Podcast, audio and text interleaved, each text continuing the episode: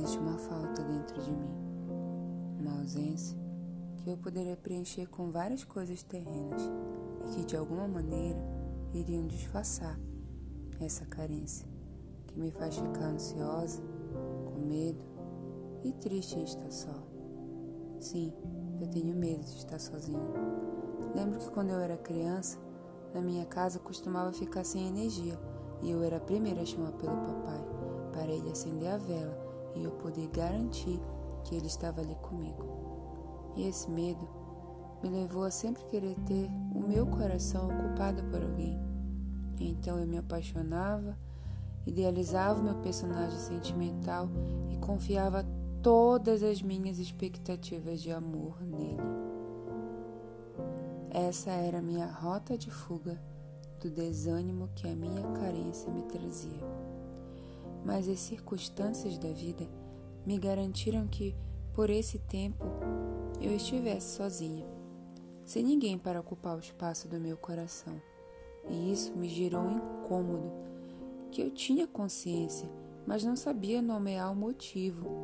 E então passei a estabelecer um, um relacionamento com o Espírito Santo porém não achava necessário tratar desse assunto com ele.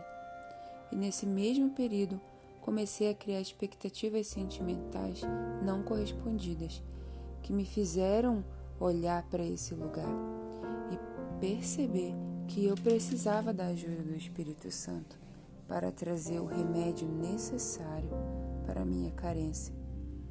E através da nossa amizade, ele tem trazido pessoas que estão me ajudando a ter a clareza nesse processo. Sabe, todos nós temos as nossas válvulas de escape para fugir das nossas faltas, mas elas são paliativas.